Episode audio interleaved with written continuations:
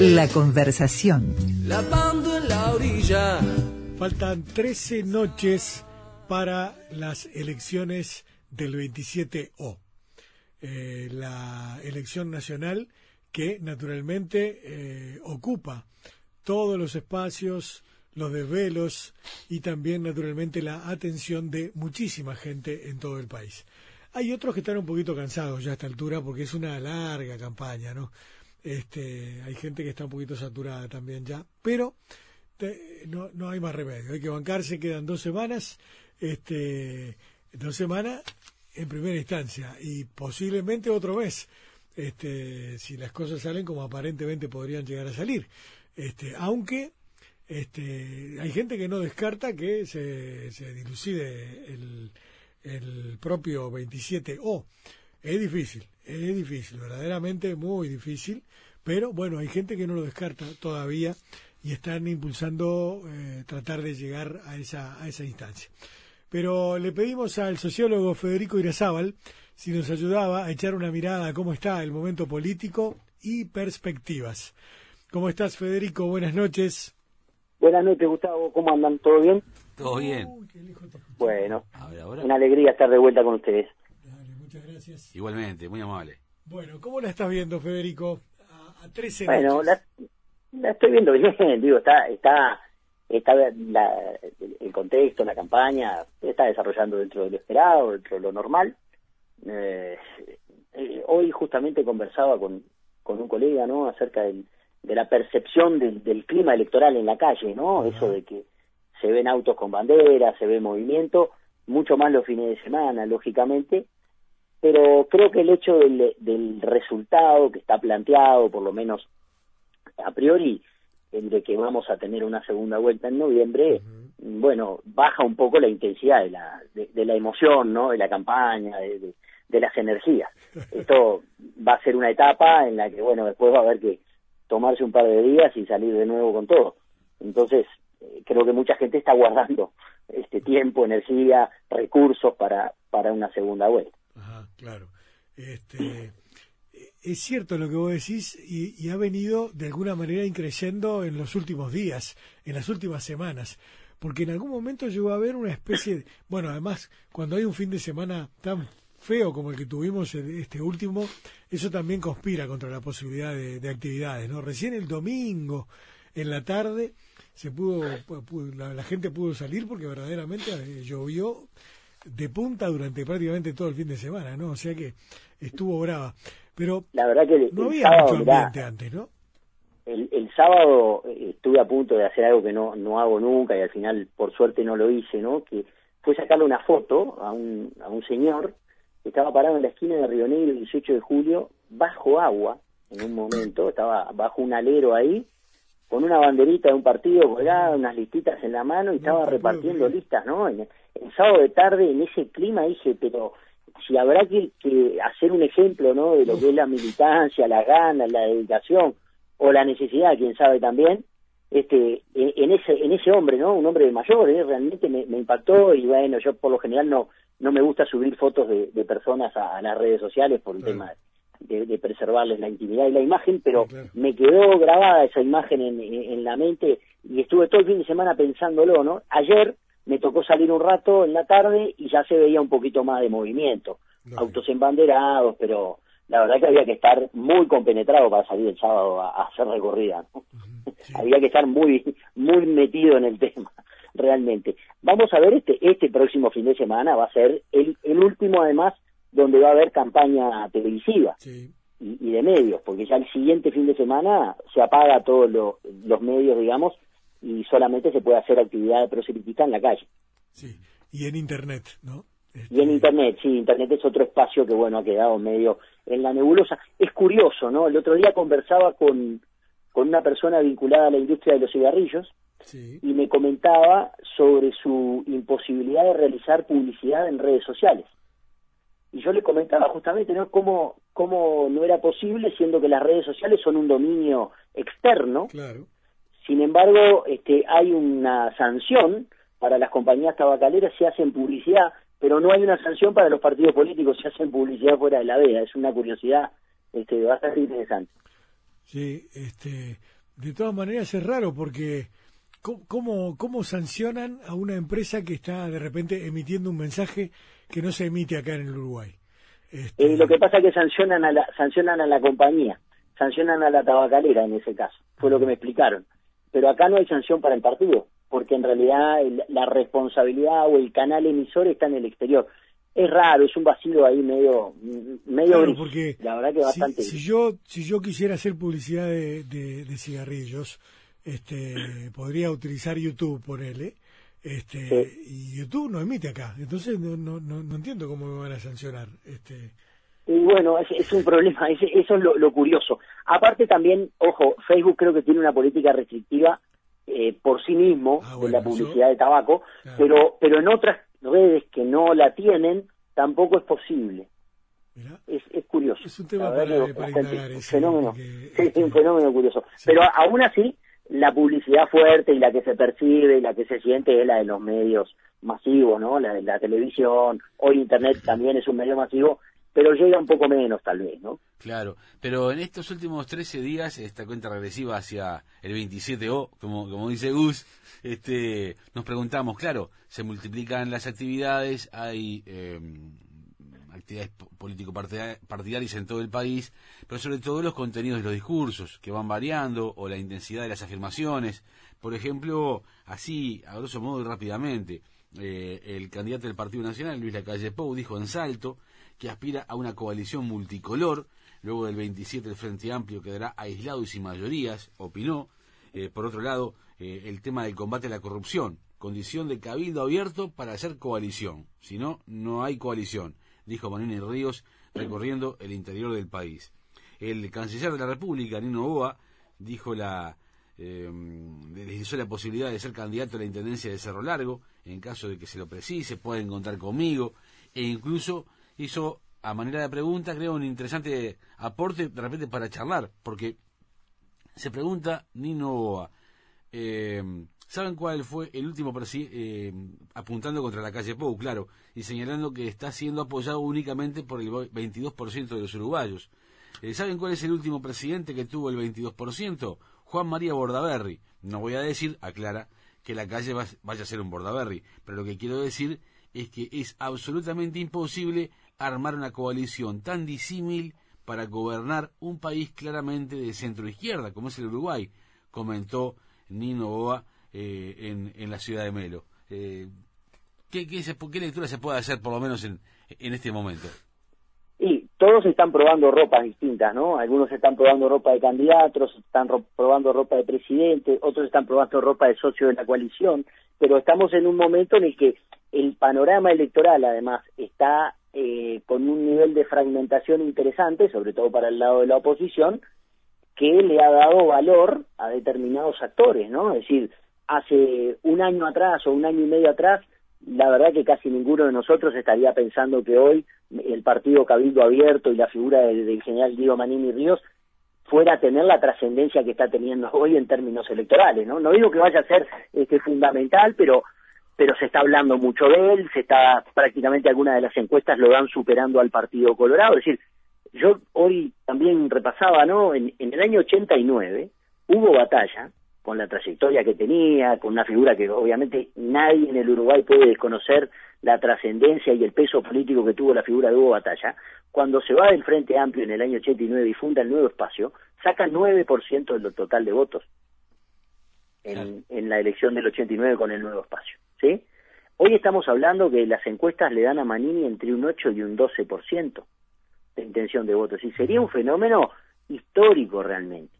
Un partido que debuta en una elección nacional con el 10%, pongámosle para no pelearnos, eh, en un promedio de lo que dan las encuestas, que con el 10%, estamos hablando de que eso equivale a tres senadores de la República, es un, y, y a 10 diputados. Es decir, un partido que se fundó hace seis meses, evidentemente está dándonos una señal, está diciéndonos algo del electorado, está diciéndonos algo de la oferta, está diciéndonos algo de todos los demás partidos, que en este momento no están pudiendo satisfacer una necesidad del electorado en términos propositivos, en términos ideológicos, en términos de recambio de figuras. Este, eso es una señal muy fuerte. La verdad que es uno de los elementos más interesantes de la, de la campaña electoral, además de la, de la caída del Partido Colorado, ¿no? Es decir, hoy el Partido Nacional tiene como problema de que va a tener que hacer una coalición con por lo menos dos socios, cuando en realidad lo más conveniente hubiese sido haberla hecho con uno. Claro. O sea, con uno, uno grande y bueno, y otros chiquitos que bueno, tendrían peso. Pero hoy hay dos que estarían casi que en igualdad de condiciones para pedir. Exacto. Por lo tanto, es difícil en ese momento contentar a los dos de la misma manera, siendo que además presentan discursos, en algunos casos, bastante antagónicos. Pero ¿no? eso te iba a decir, yo no sé si, si, si todos se enganchan por otro lado, ¿no? Este, de- Ah, de esa bueno. diversidad, ¿no? Si Eh, ese es un tema. si el señor Manini quiere tener un perfil tan propio eh, y, e incluso habiéndose mo- mm, mostrado bastante eh, lejano a, a tener algún tipo de, de coalición con, con los partidos tradicionales, este, capaz que no le haría muy bien el hecho de poder este, decir que sí, así nomás, un simplemente sí, por el hecho de estar en una coalición y hacer algún pedido al respecto, ¿no? Sí, pero además hay una realidad. Una cosa son la- la- eh, las decisiones que toman las figuras y los dirigentes, y otra cosa es lo que hace el electorado. El, el electorado de Cabildo Abierto hoy es un enigma para todos los que estamos en esto, porque en realidad no sabemos cuál es el margen de acatamiento que ese electorado vaya a tener en una, por ejemplo, en una segunda vuelta. Es decir, hoy siguen a la figura de Manini, perfecto. ¿El objetivo cuál es? Poner a Manini en el Senado. Muy bien, se logra ese objetivo. Después, no sabemos si, si la gente que vota a Cabildo Abierto prefiere a Daniel Martínez, prefiere a la calle, prefiere a otro candidato.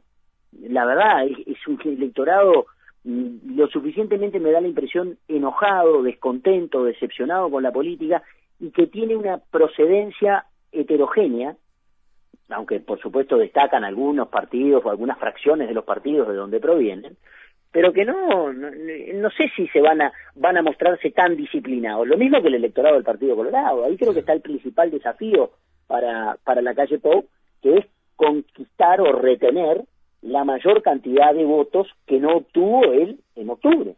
A, pro- a propósito, el, el candidato colorado, Ernesto Talvi, que lo habíamos mencionado, está en estos momentos acusando al Frente Amplio de intentar destruir al, al Partido Colorado.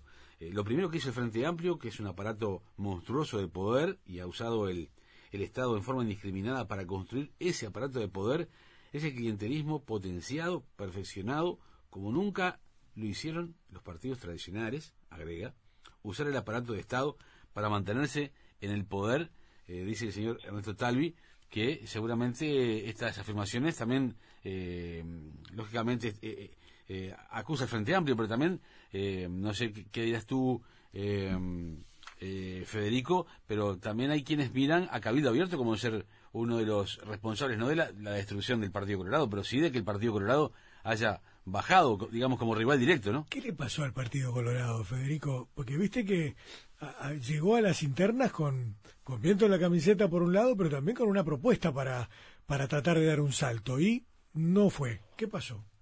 El Partido Colorado estaba frente a una, a una instancia, la verdad que muy interesante, porque tenía la oportunidad de procesar una renovación, una renovación además casi que, que poco traumática, ¿no? Es decir, eh, la, la salida de la figura de Bordaberry, que era el líder indiscutido del partido, la salida por las buenas, es decir, Bordaberry se va porque se, se cansa de la actividad política, decide retirarse antes de, o sea, anuncia su retiro antes de terminar su periodo como legislador y le deja la puerta abierta a Ernesto Talvi. Es decir, que en realidad Talvi tiene sí el, único escollo a superar, que fue la presentación de Sanguinetti, el retorno de Sanguinetti, pero que luego lo, superó y lo, lo superó ampliamente en la, en la elección interna. A, a mí me da la impresión de que, de que Talvi cometió dos errores, es decir, cometió dos errores por los dos lados del electorado, es decir, cometió un error descuidando el electorado más vallista tradicional, el, el electorado que de alguna manera podía haber recuperado del Partido Independiente, de algunos sectores más de centro izquierda del Frente Amplio, que se mostraron descontentos con la propuesta del oficialismo para esta, para esta elección, y que de alguna manera con un endurecimiento del discurso liberal tradicional de Talvi, eh, aquel, aquel episodio de los empleados públicos, aquel episodio de- mencionando cifras de la desocupación, mostrando, digamos, un perfil un poquito más cercano al, al liberalismo económico, logró ahuyentar a esos este, votantes que de alguna manera estaban recién entrando, recién enamorándose del Partido Colorado o reenamorándose de la propuesta. Y por el lado de la derecha, la salida de Bordaberry, en principio, y su amague de querer volver, primero la derrota de Sanguinetti, ¿no? La derrota de Sanguinetti que de alguna manera expulsó seguramente a una parte de un electorado conservador colorado, que veían la figura de Sanguinetti una figura histórica, vinculada más al orden y a otros factores que podían haberse fugado también por el lado de la derecha, y luego la negativa a que Bordaberry pudiera competir o pudiera integrar alguna de las listas a la Cámara de Senadores o a la Cámara de Representantes, y eso también le quitó muchos electores que de alguna manera venían del, lado más derecho o más hacia la derecha del, espectro ideológico, y que, bueno, el, gran problema de, los partidos tradicionales es que apostaron mucho al centro, descuidaron, en, en general, descuidaron la derecha, los dos, los dos partidos, y no contaron que, iba a aparecer un actor por ese lado. Porque en realidad, en la elección pasada, el Partido Nacional tenía a su derecha al Partido Colorado.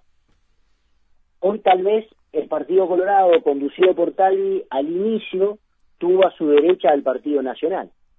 Pero el problema es que hoy a la derecha de los dos está Cabildo Abierto, captando un electorado más conservador, más duro, más vinculado a determinada problemática. Sí, sí.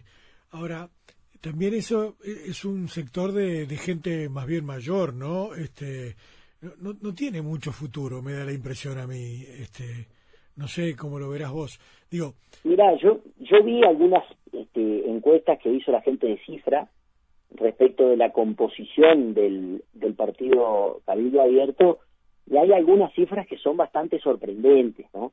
La composición etaria sí tiene un sesgo hacia hacia eh, determinado nivel de edad, pero no no son todos viejos.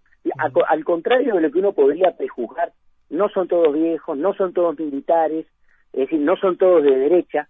Hay un 40% de los electores de Cabildo Abierto que se asume de centro. ¿Sí? Igualmente, con la definición de centro, muchas veces lo que está implícito es un desinterés por la política. no, soy ni de una cosa ni de la otra. Pero ese electorado desinteresado, tenés que lograr que te participe en una segunda vuelta.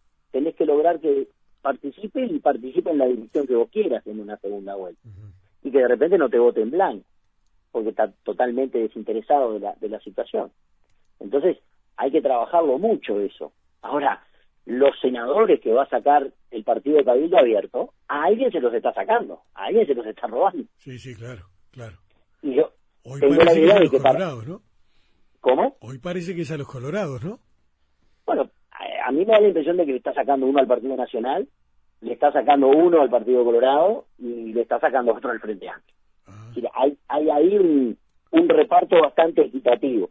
Este, capaz que el que pierde menos ha sido el Frente, pero el Partido Colorado podría perder dos de repente, pero en definitiva, eh, podría perder dos en realidad, vamos a ver. Hoy el Partido Colorado tiene, este, tuvo en, en la elección pasada un 13% y hoy la encuesta que le da más bajo o le dan por ahí le dan un 12%. O sea que en realidad no sé si perdería algún senador. Pero, pero en la eventualidad de que pierda uno, bueno, está, se lo lleva a cabildo abierto es lo más probable. Y el Partido Nacional está hoy mostrando una votación inferior a la que tuvo en el año 2014. Eso te iba a plantear. ¿Cómo se interpreta ese estancamiento de, Luis Lacalle Pou y con él del partido, no? Bueno, la figura, el surgimiento de la figura de Manini es una explicación, es una explicación interesante en ese sentido, porque en definitiva es un, el Partido Nacional está perdiendo hoy entre 4 y 6 puntos porcentuales de, lo que tuvo. Tuvo 32 en, en 2014 y hoy las encuestas le están dando entre 26 y 30. Por lo tanto, está sufriendo una pérdida de lo que ha sido, de lo que ha sido además la votación histórica del Partido Nacional desde que estamos en este en este régimen este de, de, de, elección presidencial. Pero de todas formas, ese tercio del Partido Nacional hoy es un poquitito un poquitito más chico que lo que fue en la elección anterior. Pero por el surgimiento de un actor que por derecha le está comiendo, le está comiendo votos. Claro. En función Ahora, el, el frente también está perdiendo, porque hoy, en el escenario más optimista que se está manejando a nivel de las encuestas de opinión pública, el Frente está votando siete puntos por debajo de lo que votó en las elecciones de 2014. Es decir, que está perdiendo dos senadores. Claro. Eh, Entonces, digo, es una cifra bastante también, Claro. este, eh, para una reducción bastante significativa. Sí, sí. Allí se decía o se especulaba que hasta esos votos po- podrían proceder desde filas del movimiento de participación popular. Sí, bueno, se hablaba mucho de que el personal, digamos, de tropa vinculado al- al- a las Fuerzas Armadas en algún momento se habría inclinado por, por el sector de, Mujica y que hoy, bueno, la figura de Manini con su componente caudillesco y su, su reminiscencia, digamos, eh, un poco a, a ese tipo de liderazgo, este, podía también encantar. Pero pero también eh, solamente un 30% de las, de, de las este, personas que apoyan a Cabildo Abierto están vinculadas a las Fuerzas Armadas. Entonces, evidentemente el personal de tropa y, y, y Manini vota muy bien en los departamentos donde hay contingentes militares numerosos, ¿no? Pero, pero es un fenómeno, la verdad que muy interesante, es un desafío muy interesante para los que estudiamos estos temas, eh, entender y, y explicar qué es lo que pasa con Manini, ¿no? Claro. Yo creo que es la sensación de la elección, más allá de cualquier resultado que vaya a haber. ¿Qué pasa con el Uruguay? Que, que, que, per- que- que admite o que estimula o que promueve la, la emergencia de un liderazgo este anacrónico como ese, ¿no? Este, esa es la Pero cuestión. además es un candidato, es un candidato que habla poco, aparece poco, dice poco. O sea, ¿Voy a decir que el no- no misterio es que- genera genera atracción? yo creo que lo que lo que genera es cierta, es más que el misterio, es un individuo que aparece con mucha convicción, ¿no? Es decir, tiene tiene en su en su espalda en los últimos tiempos un relato fuerte, ¿no? Un relato de bueno, es el hombre que se le paró de frente al presidente y al gobierno y, le, le quiso planchar el proyecto de reforma de la caja militar y, y se bancó el arresto y tiene una un- un- construyó una historia para, para que para algunos sectores es muy interesante y es muy atractiva. Y además es un individuo que, bueno, se, se maneja de acuerdo a su perfil, bueno, con cierta convicción de lo que dice, se lo ve conocedor de, de, de algunos de los temas que más preocupan a los uruguayos, o por lo menos aportando algunas soluciones en ese sentido. Tiene un menú bastante interesante como candidato, ¿no? A pesar de que aparece poco y dice poco. Sí, sí, claro. Eh, con el hecho de ese, haciendo un paralelismo del, del- del no aparecer o el decir poco, eh, sigue en, en redes también y en las opiniones mano a mano a veces que uno puede perci- percibir en distintos ámbitos, el, el- el hecho de que eh, Luis Lacalle Pou haya mandado, entre comillas, porque lo ha matizado también, eh, silenciar a sus asesores o, voceros en distintos temas. Y además el hecho de que, eh, con ese afán a veces de, de tener un poder de, síntesis eh, y con un escaso 22% en el contexto general del señor Lacalle Pou se diga, bueno, si se viene un gobierno de coalición, ojo, porque votar a Lacalle Pou, dice la gente eh, volcada a la izquierda y centroizquierda, votar a, a, a la calle Pou hoy, hoy significa votar a Manini. Sí, es, un, es una asociación un poco eh, temeraria en cierta forma, ¿no? Pero digo, de todas maneras, va a ser un socio, habrá que ver cuál es el peso que Manini tenga efectivamente en una coalición, pero bueno, esto es una campaña, todo el mundo está jugando para, juega, digamos, juega con, lo- con las afirmaciones propias y juega con las afirmaciones de los demás. Es, un, es una oportunidad que hay ahí para, para especular en ese sentido, pero, pero bueno, eh, eh, nosotros hemos tenido gobiernos de coalición desde la salida de la dictadura de diversos tipos, con diversas composiciones, con diversos niveles de compromiso, con diverso peso y con diversos resultados. ¿no? Es decir, tal vez el modelo más exitoso que tuvimos de gobierno de coalición fue la segunda presidencia de Sanguinetti, donde Volonté eh, le, le hizo muy bien el, el rol, digamos, de socio de la coalición, a partir además, bueno, pero porque Volonté logró tener el, el control, digamos, del Partido Nacional. Y de alguna manera condujo el Partido Nacional y eh, merced a un muy buen resultado electoral que había tenido. Pero después tuvimos coaliciones poco exitosas, Sí. como por ejemplo la de la primera presidencia de la calle, que se rompe con el tratamiento de la ley de empresas públicas. O la de Valle, que Y- fue y la de Valle que se termina de quebrar, se, intentó sostener y sostener, pero ahí había un tema, ¿no? Que, que había una puja interna por el liderazgo dentro del Partido Nacional, que fue ganado por la Rañaga, que en definitiva era el partidario de salir de la coalición. Mientras la calle Herrera tuvo el liderazgo del Partido Nacional, optó por mantener, digamos, la famosa frase, ¿no? De, de, descolgar los cuadros de, la Rañaga, ¿no? No, y Valle también tuvo que enfrentar la, la, disidencia dentro de su propio partido, ¿no? Porque este, bueno, sí, lo quisieron además, ¿no? Digo, a Valle le tocó, le tocó, Este, bueno, la etapa más complicada desde el punto de vista económico. No sé si hay una coalición que pudiera aguantar esa situación, ¿no? Ese contexto de crisis, eh, no sé si hay una coalición política que pudiera aguantarla, pero pero también tuvimos algunos intentos en, la primera presidencia de Sanguinetti, es decir, eh, coparticipación o, distintos niveles de acuerdo entre los partidos siempre ha habido. El tema es, bueno, ¿qué va a cobrar cada uno por esa participación? ¿Qué va a querer cada uno y cuánto le van a dar? Eh, ahora va a empezar, el 28 de octubre empezará un juego con las cartas sobre la mesa, de acuerdo a lo que cada uno tenga de representación, y bueno, y habrá que negociar. Pero en definitiva, a ver, el frente tiene ese esquema, o ha tenido ese esquema siempre, pero siempre lo resuelve en la interna. Sí, claro. Es decir, que el, frente es un ejemplo de coalición exitosísimo. Desde, desde su inicio, eh, uno habla con gente de partidos este, en Europa o en otros en otros lugares y le intenta explicar, ¿no? Que que en un comienzo se juntaron demócratas cristianos con comunistas y, lo miran a uno como diciendo, pero no, no eso no es posible.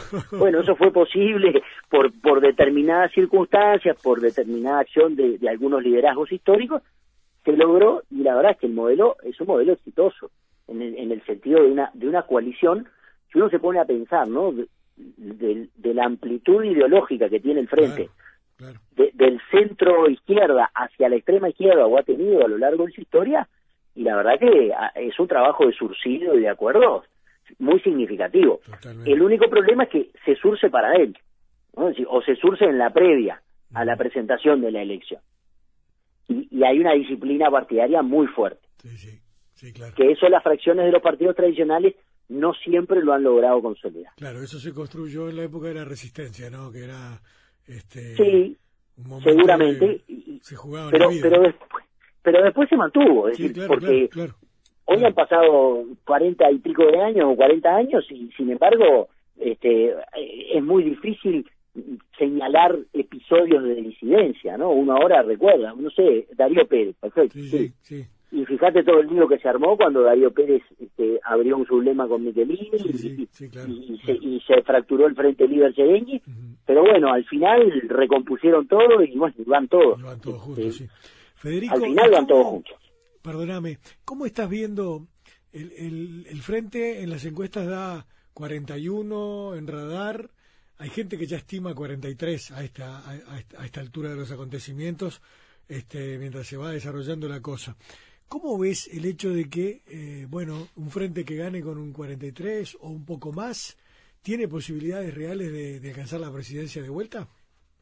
Bueno, hay una discusión ¿no? que se ha dado en las últimas semanas acerca de ese número, ¿no? El, número significativo, el número mágico con el que el frente el 28 va a estar aliviado o va a estar preocupado, ¿no? Entonces, ahí hay una cuestión. Yo comparto un poco lo que lo que decía este, Ignacio Sosnávar en, en el reportaje que hay en el país el domingo, que es muy bueno, donde realmente Nacho hace una apreciación bien interesante, ¿no? El número mágico ese, bueno, depende de cómo se vayan a comportar los que no votaron ni a Martínez ni a la calle en una segunda vuelta. Porque en definitiva esos son los que van a tener la llave del número. Porque si hay un alto porcentaje de voto en blanco en el balotaje, bueno, al frente le va a costar mucho menos ganar en la segunda vuelta porque tiene que juntar menos votos. Y, el voto en blanco no va, no va para ninguno de los dos candidatos. Entonces, hoy todo el mundo tiende, o la mayoría de los analistas, tendemos a pensar que cuanto más se despegue el frente del 40%, bueno, va, va a lograr este, o va a tener mayores probabilidades de ganar la segunda vuelta. Porque obviamente no todos los votos de la oposición van a trasladarse automáticamente a la candidatura de la calle. Uno tendría a pensar que la mayoría, pero pero habrá que ver qué porcentaje. Los escenarios igual de proyecciones de segunda vuelta lo dan generalmente a la calle triunfando. Pero, pero hay que ver ahí, después, después se tratan determinados factores, ¿no? Que tienen que ver con lo psicológico, con lo emotivo. Hay, hay elementos que pesan mucho, ¿no? Meter 37% no es lo mismo que meter 42. Obvio. Entonces, en, el empuje, en las ganas, en la convicción, en la fuerza que tiene la militancia, en la, eh, digamos, en la fuerza que transmite la dirigencia, no es lo mismo entrar a la segunda vuelta con 37 que entrar con 42. Y eso, de alguna manera, se contagia. Eh, un, un escenario donde el frente tenga el 37%, bueno, no es una derrota porque va a ser la fuerza más votada, pero vota 10 puntos por debajo de lo que votó en la elección anterior y en cierta manera es una suerte de, no fracaso, pero, pero un desempeño inferior al anterior. Y eso contagia, en cierta forma. hay, hay un humor social, hay, un, hay una convicción, un efecto psicológico, si se quiere, que, que arrastra. Entonces, eh, ahí hay una, una necesidad de, de, por el lado del frente, de, bueno, de, de acercarse o de superar el 40% lo más que se pueda, porque después hay que sumar un poco más para para llegar a la segunda para llegar a la segunda vuelta o a la presidencia en la segunda vuelta.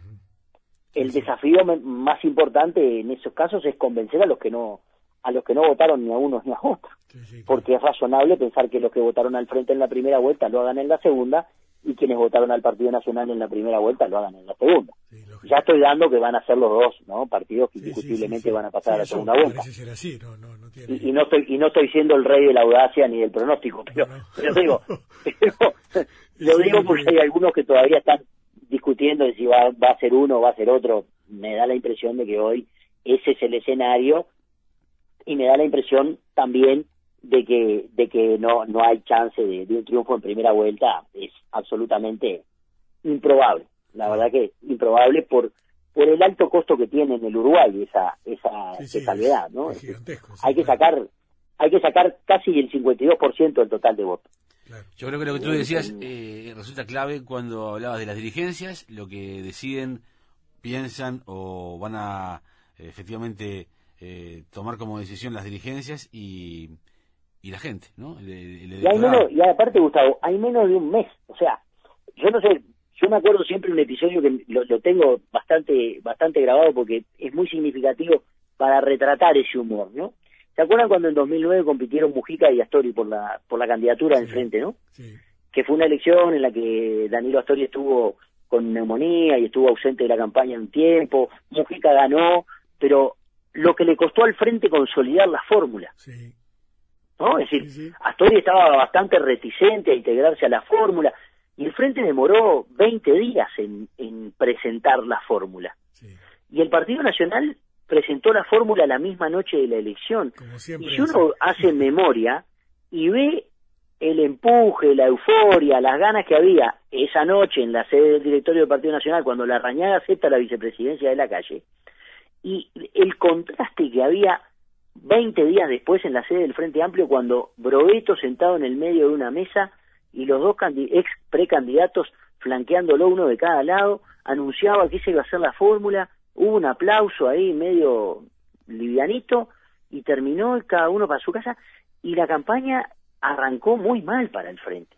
Después, bueno, engancharon, hubo tiempo, pero una cosa es cuando vos tenés una elección en junio y después vas a octubre, a, a, a, la elección que más o menos va a definir la cosa, y otra es cuando tenés veintipocos días, ¿no? 25, 26 días de, campaña. Claro. claro. Y en otro tema, por ejemplo, que mm, se expresa lo que tú hace un rato afirmabas, eh, el Partido Independiente, ¿no? La, la, prácticamente desaparición electoral del Partido Independiente, con el senador Pablo Mieres diciendo, bueno, se decide no eh, votar o apoyar en una eventual segunda vuelta del Frente Amplio, eh, ¿cómo cae esa afirmación dentro del electorado, de, los votos del Partido Independiente? En esencia los votos no son de nadie, ¿no? Son de la gente, pero digo, en los, hasta ahora votos del Partido Independiente, votantes del Partido Independiente, que se autoproclaman como la otra izquierda, eh, ¿cómo, ¿cómo habrán quedado desilusionados, eh, opacados, eh, contentos?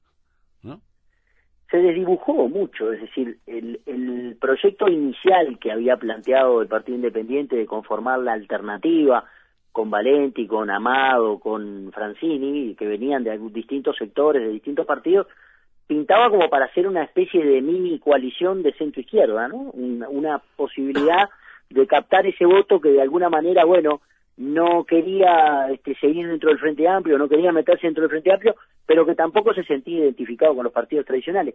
Pero creo que la irrupción de, de un candidato como Talvi, por ejemplo, en su momento, le, le complicó mucho la, la, la posibilidad, ¿no? La presentación de, de ese espacio como una eh, alternativa al el uso del término para, para la izquierda. Y entonces se fue desdibujando, después hubo algunos episodios también bastante confusos en, en algunos asuntos, con mal manejo, digamos, de, de, de, de la comunicación y algunas eh, equivocaciones como la de, la de anunciar en una segunda vuelta qué iban a hacer cuando faltaban ocho meses o seis meses. Bueno, eso le costó y la verdad es que cuando un partido de esos empieza a caer, después es difícil contener el electorado, ¿no? Es decir, son, son pocos votos, entonces se te van y te dejan prácticamente en, la nada. Hoy el Partido Independiente está marcando el 1% para, para, la, para la elección de octubre. Sí. Y, y en algunos casos, en algunos escenarios, el año anterior lo daban con el 5% de intención de voto. Por lo tanto, Sí, digo, sí. sacó el 3 en la anterior, bueno, le daban un 5, eso implicaba algún crecimiento, implicaba la consolidación de un espacio adicional al de, lo- o sea, era como una eh, como una alternativa entre los partidos tradicionales y el Frente Amplio, y bueno, hoy capaz que la alternativa entre los partidos tradicionales y el Frente Amplio es Cabildo Abierto. ¿Será, será? Porque este, uno tiene al menos la imagen de una ubicación más de, derecha, ultraderecha, ¿no? Este, de Sí, Cabildo el problema es que el problema es lo que lo que yo comentaba hoy, ¿no? Hay un 40% del electorado de Cabildo Abierto que se considera de centro y eso es una señal clara de que es un electorado desinteresado de la política y por tanto ajeno a las etiquetas ideológicas. Hay muchos electores que hoy desconocen o, o- o no aceptan o, o de alguna manera no toman como referencia el posicionamiento ideológico del partido. Y entonces el, el partido Cabildo Abierto no, no se autodefine tampoco. Claro. Manini lo ha dicho más de una vez, no es ni de derecha ni de izquierda, es artiguista. Bueno, yo qué sé, artiguista somos todos, ¿viste? No sé, es una cuestión, Sí, sí. es difícil, es difícil decirle a alguien che, que está mal ser artiguista, ¿no? Pero sea, eh, Capaz eh, sea Vázquez claro, Franco nomás, le claro. podés decir que está mal ser artiguista, pero, Claro, pero, no conozco otra persona que, que esté tan en contra de ser artiguista. Además, pero en este, definitiva, Cabildo Abierto habla de temas que, que no son prohibitivos para, para ciertos, ciertos sectores. Habla de eh, consejos de salarios, que los mantendría bajo ciertas eh, Sí, formas. eso- Habla de derechos humanos también, eh, con eh, polémica de por medio, pero también habla. Más o menos, a veces no, a veces no tengo nada para decir. También, sí, ta- bueno, claro, pero, ya, no, pero bueno, pero eh, es Bueno, parte pero, de, pero eso, este escenario. eso sí, sí. representa eso representa la decisión o, o la posición de muchas personas en el Uruguay, ¿no? Que de alguna manera no no quieren no, no quieren no es que no quieran saber, pero en definitiva es un tema que les es mucho más ajeno y en, de- y en definitiva sí les preocupa mucho la inseguridad, les preocupa sí el tema de los consejos de salario. Bueno, si si Manini Ríos dice que los va a mantener, bueno está bien. ¿Y eso es de derecha o de izquierda? Claro, Yo- lo que, todos lo los que- partidos lo están diciendo. Federico, lo que es de derecha o de izquierda es con la gente que cada partido eh, se reúne o a la gente que cada uno incorpora. Eh, Eso sí. Si, si aparece, Ahí por ejemplo, por ejemplo, lo digo con mucho respeto, por ejemplo, aparece en, como candidato a la Cámara de Diputados un señor que se llama eh, Yamandú Flancini, que fue un capitán de navío retirado, que fue eh, mm, por lo pronto interventor de, de la dictadura militar en la Asociación Uruguaya de Fútbol. Este, Claro, hay mucha gente que especula, mirá, volvió. O, digo, con todo su derecho a volver, eh, y en este escenario democrático, pero se lo relaciona con la época de la dictadura, con la AUF, eh, con su presidencia, Entre otros, ¿no? Entre otros. No, claro. y está Romanelli, está Radael. y Mirá que otro nombre, ahí. ¿no? Estamos, in- estamos metiendo en el escenario. No, no, hay unas figuras complicadas, ¿no? Entonces, No, no. ¿qué es ser de izquierda y qué es ser de derecha? Claro, a O ver, de pero, ultraderecha. o de ultraderecha, pero de- en definitiva el partido no tiene un posicionamiento, no se considera un partido de derecha o de ultraderecha o de centro derecha, pero tampoco se considera un partido de izquierda, es decir, juega con esa figura o esa idea del artiguismo, Sí, sí. juega con un líder que tiene mucho de caudillo, que tiene una fuerza muy importante desde el punto de vista de, de- de su carisma, de su, atrac- de su atractivo, eh, Claro, yo, me, el yo no, no me imagino al señor Manini haciendo un acuerdo con Mariano Arana, siendo los dos artiguistas, ¿no? No, no, no creo, no, no, con la vertiente, sí, no me imagino a la vertiente integrándose a Cabildo Abierto por artiguista, no. pero, pero en definitiva, eh, a ver, el, eh, la- las, po- las posturas o las propuestas que tiene Cabildo Abierto en algunas áreas no son diferentes de las que puedan tener otros de los partidos que están compitiendo. Entonces, es muy difícil en este caso. Es decir, a ver, voy a usar una comparación muy grosera. Manini Ríos y Cabildo Abierto no es Bolsonaro. Eso le hubiera simplificado mucho la, la- el discurso y el posicionamiento, en este caso al Frente Amplio. Claro. Porque si. Manini Ríos hubiese venido con un discurso abiertamente homofóbico, abiertamente racista, abiertamente este eh, de derecha radical, anti-izquierda, bueno, ahí hay un enemigo claramente identificable y eso. Ma- Manini ha tenido algunas posiciones respecto de la cuestión vinculada a género, respecto de la educación sexual integral, posiciones, pero pero no no ha tenido ni la virulencia ni, ni, ni el posicionamiento de un líder como Bolsonaro. Es decir, Claro. yo no, no sé hoy si me animaría a decir que Manini es el Bolsonaro uruguayo.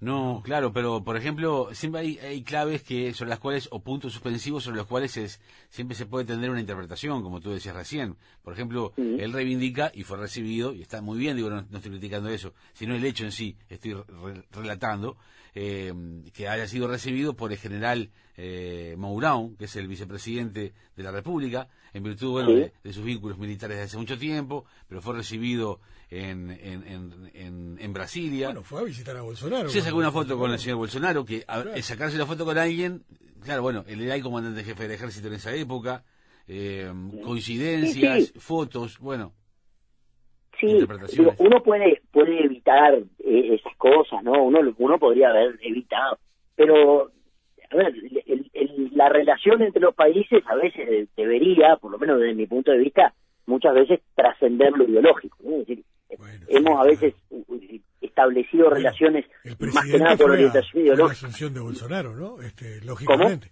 El presidente Vázquez fue la asunción de Claro, Bolsonaro. Seguramente Brasil no- es un socio estratégico pero- para Uruguay.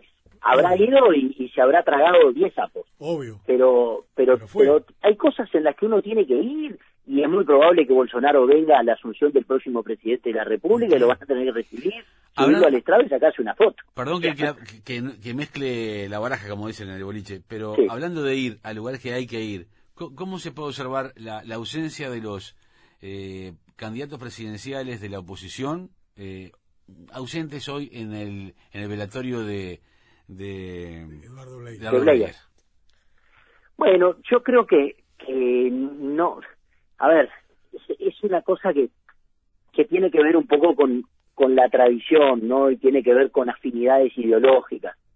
Yo, la verdad, le tengo mucha fe al Uruguay, le tengo mucha fe al- a la cultura cívica, le tengo mucha fe a la democracia en el Uruguay, pero yo, la verdad, si hoy hubiera tenido que aconsejar a cualquiera de los dos candidatos de- principales de la oposición, yo no les hubiera aconsejado ir.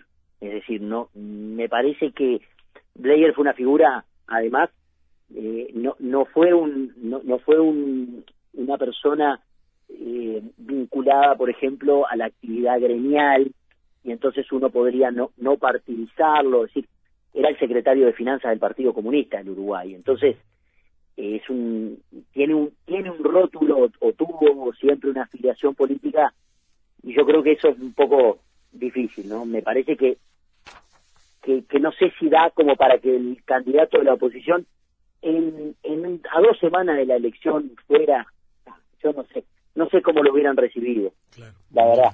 Sí, Y, sí. claro. y creo que, que es un tema también de, de, de intimidad, me parece que es un tema de respeto a la familia. Yo creo que, que eso sí, vi en su momento cuando, cuando encontraron los restos de Eduardo Bleyer, algunos que eh, de alguna manera pusieron el grito en el cielo porque la calle no se había pronunciado este, públicamente, ¿se acuerdan? Sí, sí.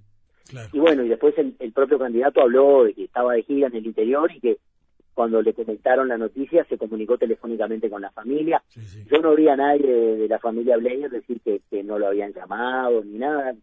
Creo que son momentos de, de muy personales, muy de, de respeto al dolor de la familia. Y yo, yo hubiese recomendado no ir también. la verdad. Hubiese recomendado no ir. Creo que además, en, en el caso de la calle, la calle está en el interior, está de gira, este, y, y además hay una relación muy cercana de la esposa de Gerardo Bleyer con Daniel Martínez, que fue, si no me equivoco, su secretaria en algún momento. Entonces, bueno, Martínez hoy estaba, estaba abrazado justamente este, con la familia, estaba el presidente de la República. Sí, que- con la izquierda estaba- distinto, obviamente, sí, Sí, sí, sí, sí, claro. sin lugar a dudas. Entonces Bueno. me parece que, que fue un acto, no, no, por supuesto que no fue un acto político, porque la verdad que es un, momento de, de- muy significativo Sí, para tremendo, todos, para, para todos los uruguayos que tremendo. esto, que De esto duelo universitario, como se denominó hoy. Tremendo. Claro, pero creo de todas maneras que bueno, tiene cierto, digamos, cierta orientación o tenía por, por además la connotación o, o la vinculación de la de la persona que, que en este momento estaba siendo homenajeada mm, con un partido político, me parece que, que hubiera sido innecesario. Claro. Federico, te agradecemos mucho de vuelta este rato, la Muy charla, la información, este, muy, muy interesante verdaderamente. Si no te complica, nos mantenemos en contacto. Ya nos quedan 13 noches nomás. Pero como siempre, como cuando quieran, estoy a la orden. Gracias. Gracias por tu tiempo. Un abrazo, mando un abrazo. Federico. Gracias. El sociólogo Federico Irazábal con nosotros.